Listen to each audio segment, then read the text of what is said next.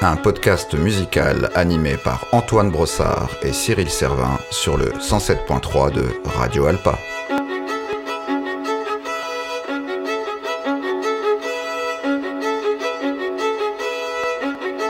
Épisode 9, la dernière séance.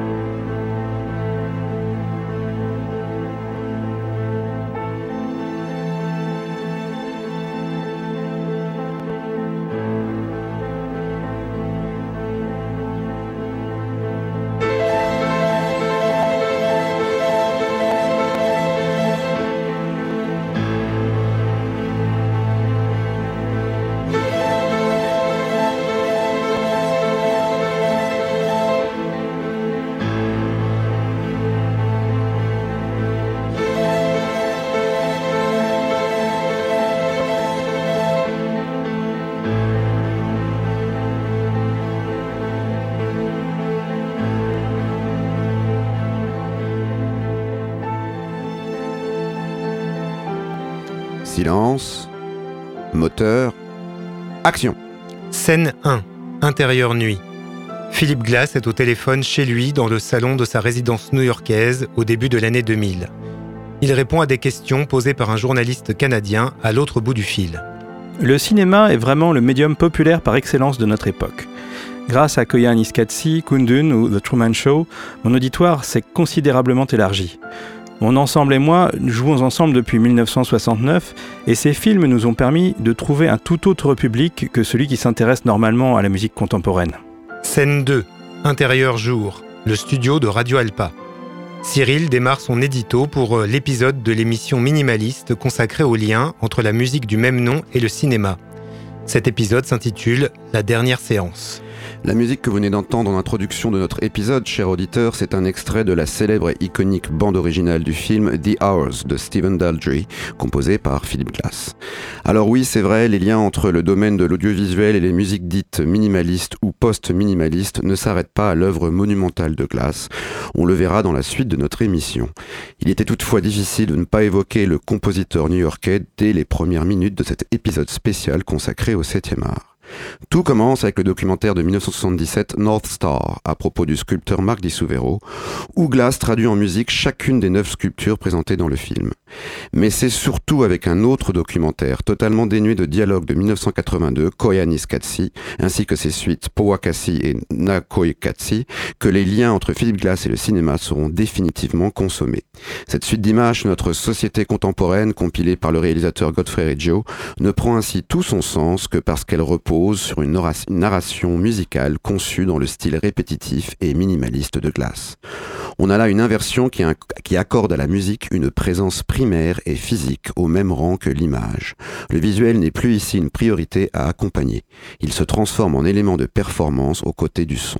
Ainsi, la musique dépasse le simple asservissement à l'image, elle est conçue comme un élément à part dont la vocation serait d'aller au-delà du visuel. Scène 3, intérieur jour. On est en 2017 dans les bureaux d'Orange Mountain Music, le label discographique de Philippe Glass.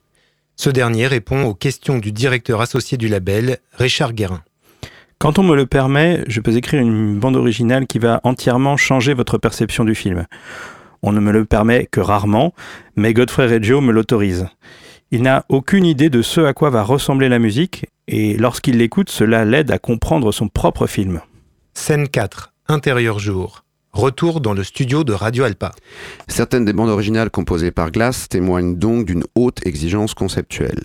Mais Philippe Glass sait également être pragmatique s'il le faut. Il a ainsi utilisé ses talents pour au moins une bonne quarantaine d'autres œuvres produites par les plus grands studios, qu'ils soient hollywoodiens ou non. Avec parfois des choses un peu surprenantes comme le film d'horreur Candyman ou encore un film de super-héros Les Quatre Fantastiques. Et puis bien entendu, même quand il n'est pas le compositeur attitré d'un film, d'autres utilisent parfois sa musique pour illustrer leurs propres images, leurs propres rêves ou cauchemars. Voir par exemple ce qu'en fait Zack Snyder pour l'adaptation du comics postmoderne Watchmen, quand il veut montrer Dr Manhattan qui voyage dans le temps et l'espace, un peu comme nous ici d'ailleurs. Scène 5. Extérieur jour. Interviewé sur un balcon, Michael Cunningham, auteur du roman original The Hours, déclare son admiration profonde pour Philip Glass. Glass a quitté le domaine traditionnel de la narration au profit de quelque chose de plus méditatif, moins soigneusement délimité et plus fidèle à la vie.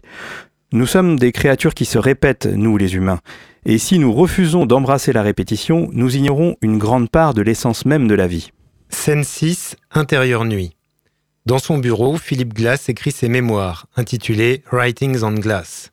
Une voix off lit les mots qui défilent sur son écran d'ordinateur. Dès mes premières expériences au théâtre, on m'a encouragé à laisser ce que j'appelle un espace entre l'image et la musique. En fait, c'est précisément cet espace qui est nécessaire pour que les membres du public aient la perspective ou la distance nécessaire pour créer leurs propres significations individuelles. S'il n'y avait pas cet espace, il n'y aurait aucun endroit pour que le spectateur se situe. Pour le dire autrement, je n'écris pas la musique pour accompagner le film, J'écris la musique qu'est le film. Coupé L'édito est dans la boîte. Euh, l'épisode spécial cinéma et art audiovisuel de Minimaliste peut commencer maintenant.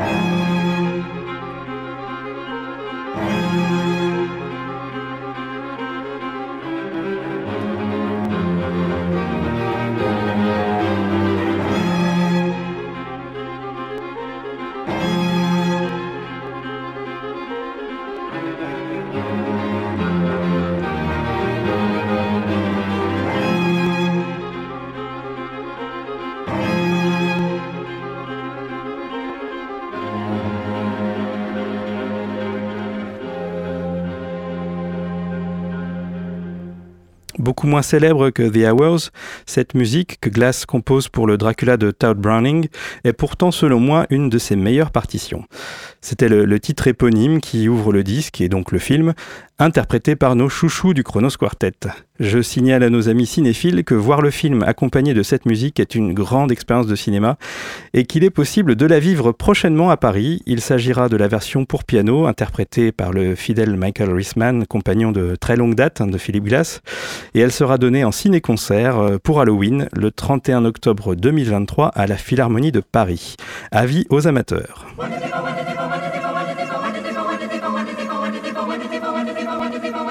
Vous écoutez Minimaliste sur le 107.3 FM Le Mans de Radio Alpa ou radioalpa.com.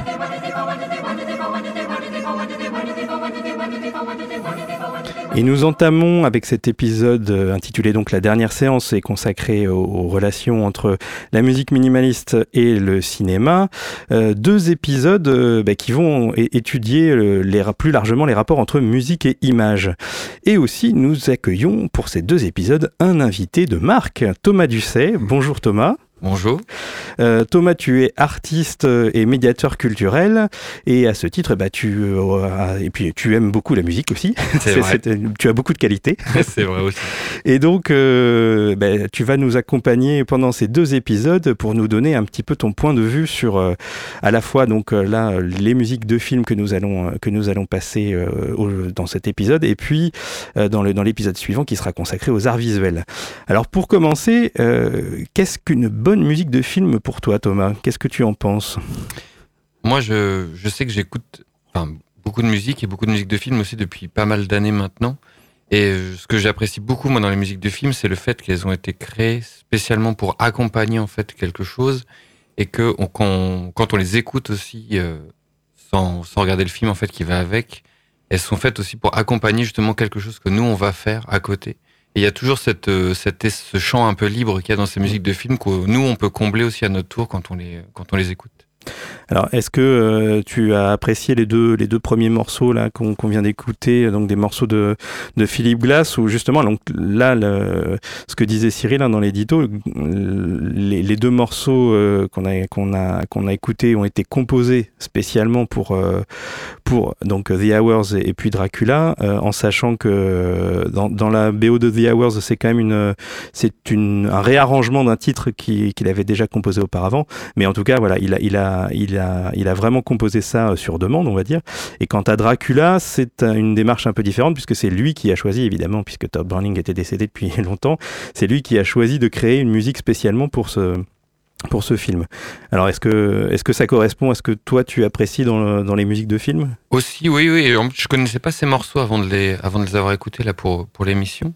Et euh, oui, ça fait partie de ces musiques où euh, à la fois euh, qui ont des variations qui vont se déployer en fait dans le temps et qui peut être vraiment composées avec des certaines parties en fait assez simples mais le fait que ces variations vont entraîner des changements en fait petit à petit et qui vont beaucoup justement s'adapter en fait à d'autres d'autres choses que l'on peut faire avec comme dessiner par exemple. Oui, alors je sais que toi tu, tu écoutes euh, beaucoup de musique en, en, dessinant. C'est euh, c'est le, côté répétitif et minimaliste euh, se prête à ça à cette activité. En effet, en effet pas bah, ça dépend des goûts, des soirées ou des moments. En fait, je n'écoute pas ça forcément à chaque fois, mais oui, en effet, ça peut, ça peut participer quand on a des activités aussi répétitives, quand on dessine justement, ou des fois, voilà, ça va être vraiment des remplissages assez intenses, et euh, ça va aider justement à se concentrer, à être vraiment euh, à faire corps en fait entre le dessin, la musique et les réflexions qu'on a pendant qu'on le fait. Euh, là, tu, tu, parles de l'exécution quand tu créer une œuvre, mais est-ce que ça peut aussi t'inspirer une œuvre? Une œuvre, euh, est-ce qu'une musique peut arriver à te porter jusqu'à ce que tu aies envie de créer quelque chose, de créer un dessin, enfin un Alors, design particulier? Pas pour moi, mes dessins particulièrement. Ça va. J'ai rarement ce, ce, ce, lien qui peut venir, mais ça peut venir accompagner ou influencer, on va dire, sur mes les émotions ou comment je vais orienter en fait le dessin, dans quelle mmh. direction en fait je vais aller. Mais euh, aussi parce qu'au moment de la journée, je vais avoir envie d'écouter telle ou telle musique. donc ça va, mais ça va pas être forcément la source première, mais ça va venir alimenter en fait la construction du dessin. Alors pour, pour revenir peut-être au, au, cinéma euh, et à l'écran, euh, qu'est-ce que qu'est-ce que le, le, la musique euh, dont, dont tu, tu, nous dis effectivement euh, là son, son, son, rapport à ce que à ce qu'on peut faire comme activité, mais dans, sur une image euh, qui est projetée sur un écran, qu'est-ce que selon toi qu'est-ce qu'elle peut apporter Alors je, je, moi je rebondis un petit peu sur ce que tu disais aussi sur la concentration. C'est vrai que parfois ça peut selon le type de film ça peut euh, apporter euh, une forme de concentration. Bah, je pense là notamment à Koyanis Katsi, où euh, comme il n'y a pas de narration, pas de dialogue, bah, la musique aide aussi à. Alors, je ne sais pas si c'est la concentration, mais en tout cas à rentrer dans une forme de, bah, de narration quelque part, même si on peut difficilement qualifier la musique de glace de narrative. mais est-ce que, voilà, toi, tu dans le rapport que, que, la musique entretient avec, un, avec des images euh, de, de, films ou de séries, puisqu'on parlera aussi des séries tout à l'heure.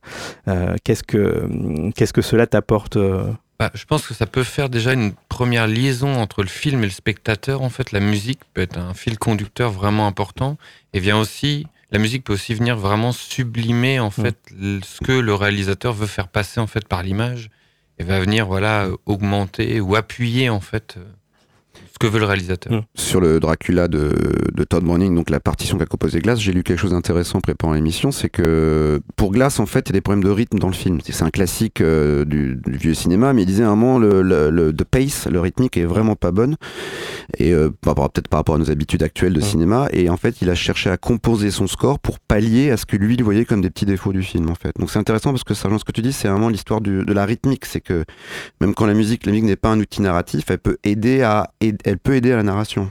Bah, de toute façon, comme il y a déjà le, montage du film qui va apporter son rythme et tout, la musique peut venir soit accompagner le montage ou rebondir dessus, ou euh, c'est en décalage en fait pour euh, voilà appuyer en fait ensuite ce que le film veut dire. Est-ce que tu as des exemples précis d'un moment où tu as fait waouh là le, montage, alors peut-être si possible en musique minimaliste, mais pas seulement, où le, montage lié à la musique euh, transporte le film à un autre niveau? Alors, le, le, le, moment, je crois, où vraiment je, je me suis dit qu'il y avait vraiment une relation entre image et tout, ça a été par exemple avec le film de Dunkerque, en fait, de Christopher Nolan, avec la musique d'Hans Zimmer, où là, déjà dans Interstellar, c'était, il y avait ça, mais là, je trouve que c'était encore plus flagrant et plus direct, en fait, ce moyen d'amener, en fait, la, la rythmique et la musique, en fait, et la répétition pour vraiment euh, augmenter la, la, les sensations de tension, en fait, qu'il y avait avec les personnages dans le film. Mm. On fait une petite pause musicale et puis on se retrouve juste après dans Minimaliste sur le 107.3 de Radio Alpa.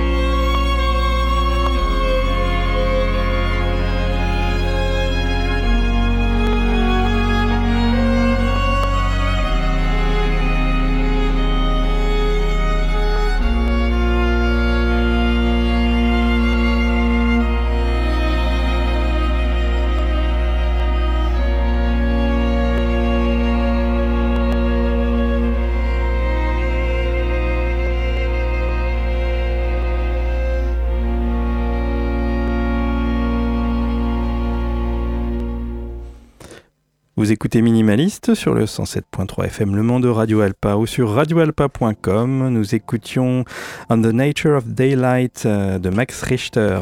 Alors là, c'est vrai qu'on est dans une autre...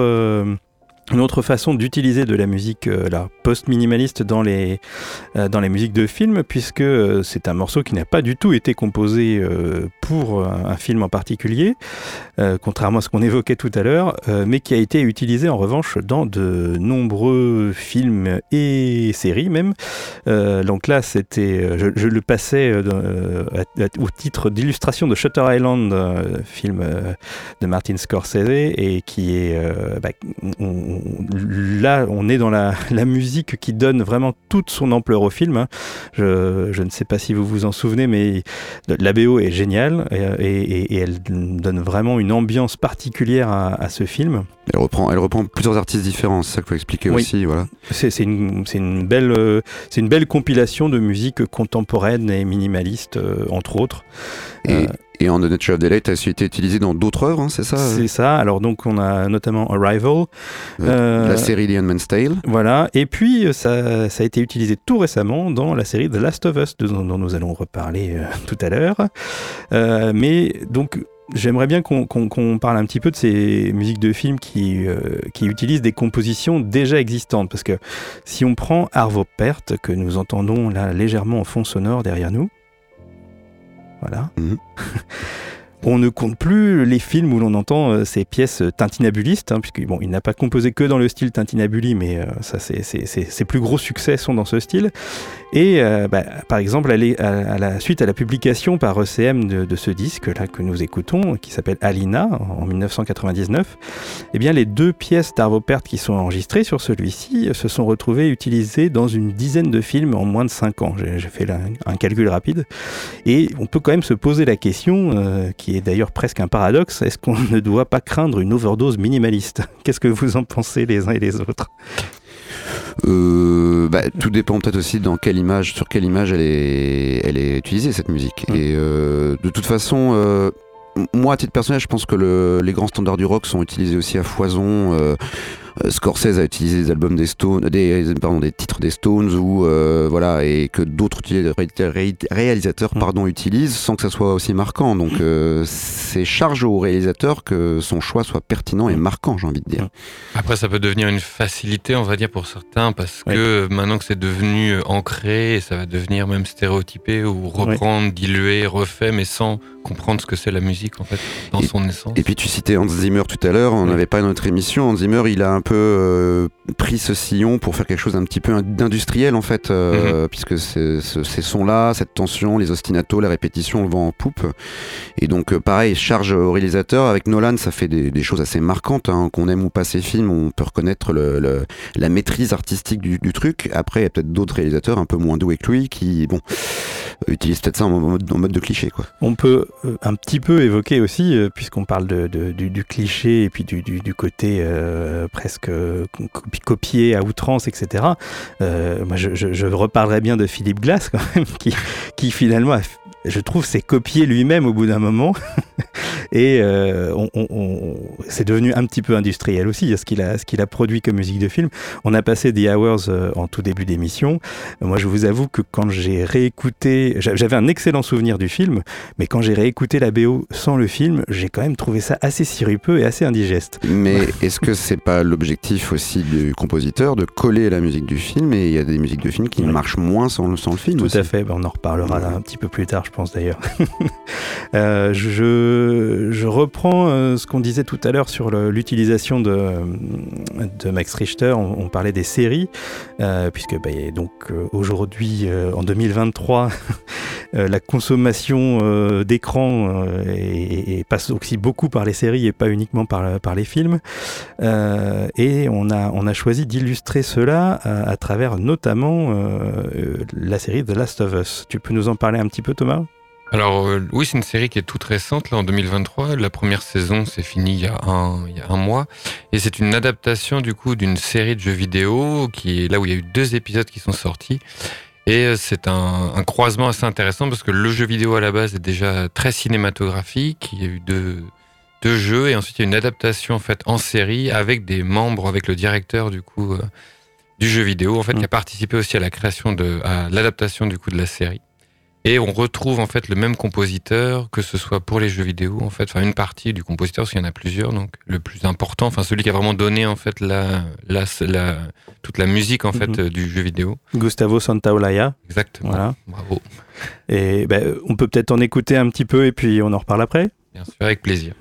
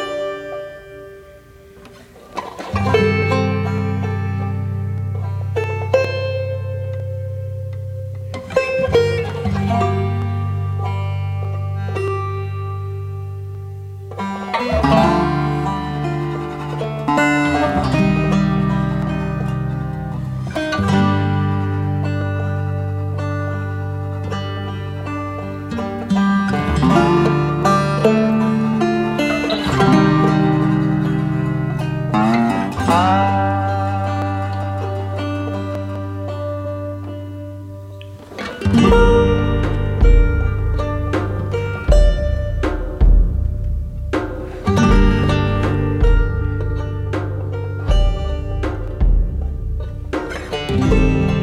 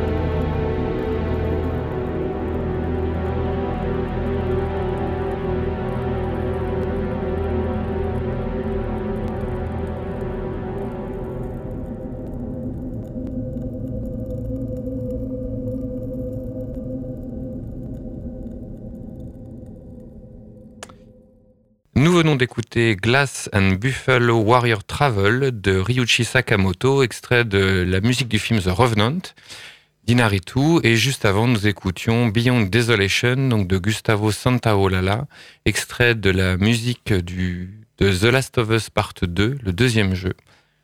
Oui, parce qu'on a écouté, en fait, euh, on a fait une petite blague aux auditeurs. on a écouté la musique du jeu vidéo et pas de la série, mais euh, bon, comme on a, euh, comme on l'a expliqué tout à l'heure, les, deux sont, liés et la série est, basée sur le, sur le jeu vidéo. Et alors pourquoi, pourquoi avoir enchaîné avec Ryuichi Sakamoto et, et, la BO de The Revenant? Ah.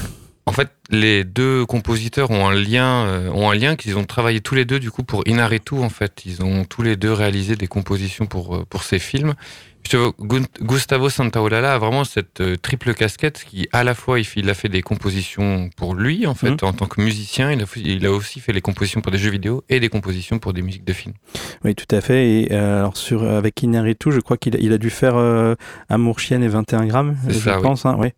Et puis, euh, et puis donc, euh, Inaritu signe quelques années plus tard The Revenant, un magnifique film où la, la bande originale de, de Ryuichi Sakamoto euh, et vraiment sublime l'image de, mmh. de. Retranscrit beaucoup en fait, le, je trouve participe beaucoup dans cette euh, pour donner par la musique la notion de grands espaces, mmh. de vraiment de lointain et de de tout de ce qui est très important en fait dans comment le film est vu. Oui. Compris. On peut, on peut, on peut peut-être juste euh, rappeler le, le, le, pitch de ce film, hein, qui, est, qui, est, une, euh, une espèce de lente euh, remise de résurrection, on oui. va dire, de Leonardo DiCaprio, qui est, qui est, euh, qui est laissé pour mort au début de, au début du film et qui, euh, qui évolue très lentement dans un, dans un univers naturel à la fois sublime et hostile. Très hostile, oui, froid. Et froid, oui. oui. Et, et ce n'est pas d'ailleurs sans évoquer. Enfin, moi, j'associe un peu ce film aussi à Deadman, euh, qui, qui est, pareil, travaille sur la lenteur, euh, une superbe mm. image, et avec la, la, musique de Neil Young, alors qui n'est pas spécialement minimaliste, qui mais pas, euh, qui on, on pas pourrait en débattre. Minimaliste ou post-minimaliste par rapport au voilà. code, au code qu'on utilise dans l'émission, mais qui est pour le coup franchement minimal, puisque c'est que lui avec sa All Black, sa mm. guitare, voilà. Et ça me, ça me permet de revenir un peu sur le titre de Santa Lolia, parce que on passe pas souvent du banjo dans l'émission, j'ai envie mm. de dire, donc c'était plutôt sympathique aussi de montrer d'autres instruments et d'autres textures. voilà. Et pour revenir à Sakamoto, euh, ce qui est intéressant aussi, c'est que, ben, encore une fois, on a un compositeur qui s'adapte à l'image, puisque Sakamoto est pas spécialement minimaliste au départ. On suit la musique de Furio. Euh, ce qu'il faisait avec Hello Magic Orchestra est un peu inspiré de, Kraut, mais c'était un petit peu foisonnant et fantaisiste. Mmh. Bon, là, euh, sur la fin de sa carrière, on a quand même des choses très sombres et très euh, drone presque, en mmh. fait. Et c'est, ça colle bien à l'image. Est-ce qu'on enchaînerait avec un, un deuxième titre de Santa Olaya? Allons-y. Donc c'est The Last of Us et alors cette fois c'est le thème principal en fait du jeu vidéo et de la série aussi. Très bien, c'est parti.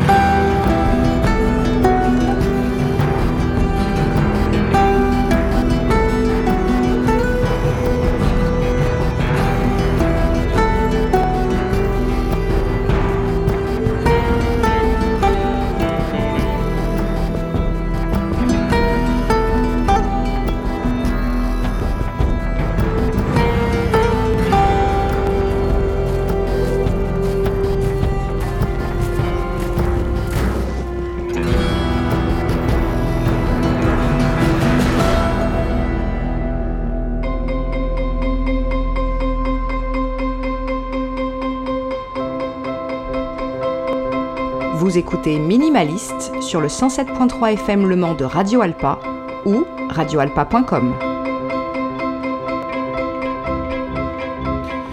Épisode spécial euh, musique de film, musique du 7e art et des arts visuels. Euh, donc, je vous ai sélectionné un album euh, qui s'appelle Music for Films de Brian Eno quoi de plus naturel par rapport au sujet de notre émission. Euh, cet album est une compilation d'enregistrements qui va de la période de 1975 à 1978. On parle ici de pistes très courtes, entre une minute et demie euh, et quatre pour les plus longues, qui sont donc l'antithèse des longues pièces ambiantes euh, qui ont rendu Eno célèbre par la suite. Music for Films a été envoyé à plusieurs réalisateurs. Eno expliquait qu'ils pouvaient piocher dedans pour l'utiliser pour leur film. ça a d'abord été sorti sur une édition limitée en 1976, euh, juste 500 copies pour euh, notamment ses réalisateurs. Puis après ressorti de manière plus globale en 1978, juste après le succès de Music for Airports, dont on reparlera dans une prochaine émission d'ailleurs. Euh, donc comme Inno le raconterait, ce sont juste des pièces qui sont composées pour être utilisées comme bande originale à des films pour l'instant imaginaires.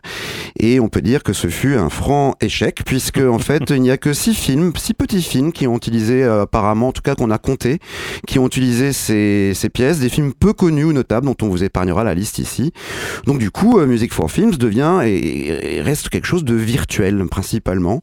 On va donc écouter Aragon, un extrait de cet album dans les secondes qui viennent. Aragon, donc extrait de Music for Films de euh, Brian Eno. Et tout ça surtout, c'est pour dire que les films de Music for Films sont donc principalement des films qui n'existent pas. Et franchement, quoi de plus minimaliste que cela, je vous le demande.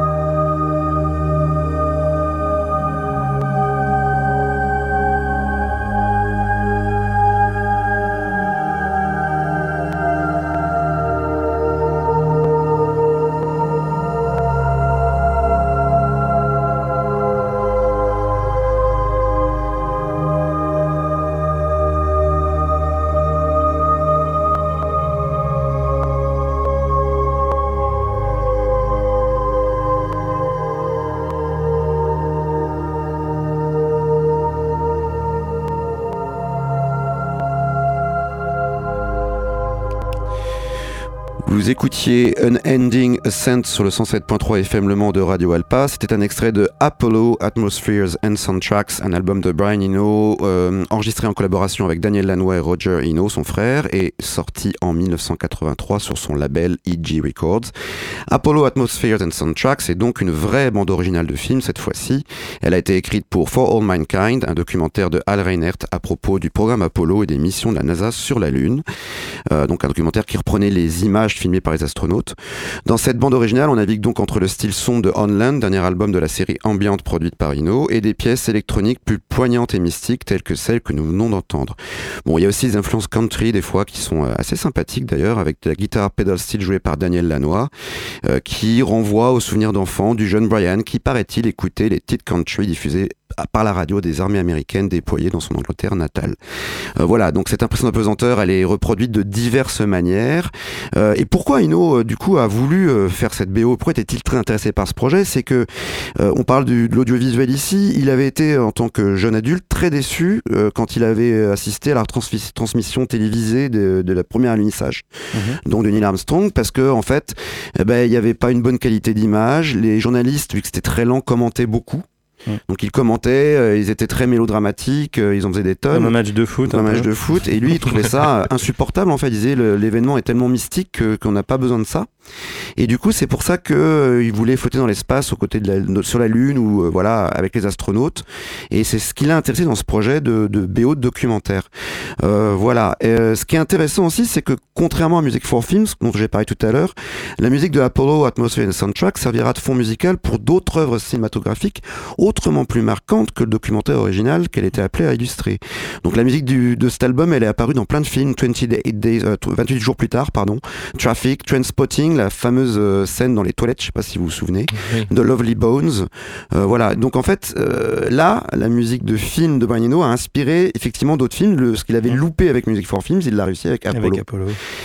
donc voilà, la frontière finale que représente l'espace est une source d'inspiration éternelle pour le cinéma et la musique de film.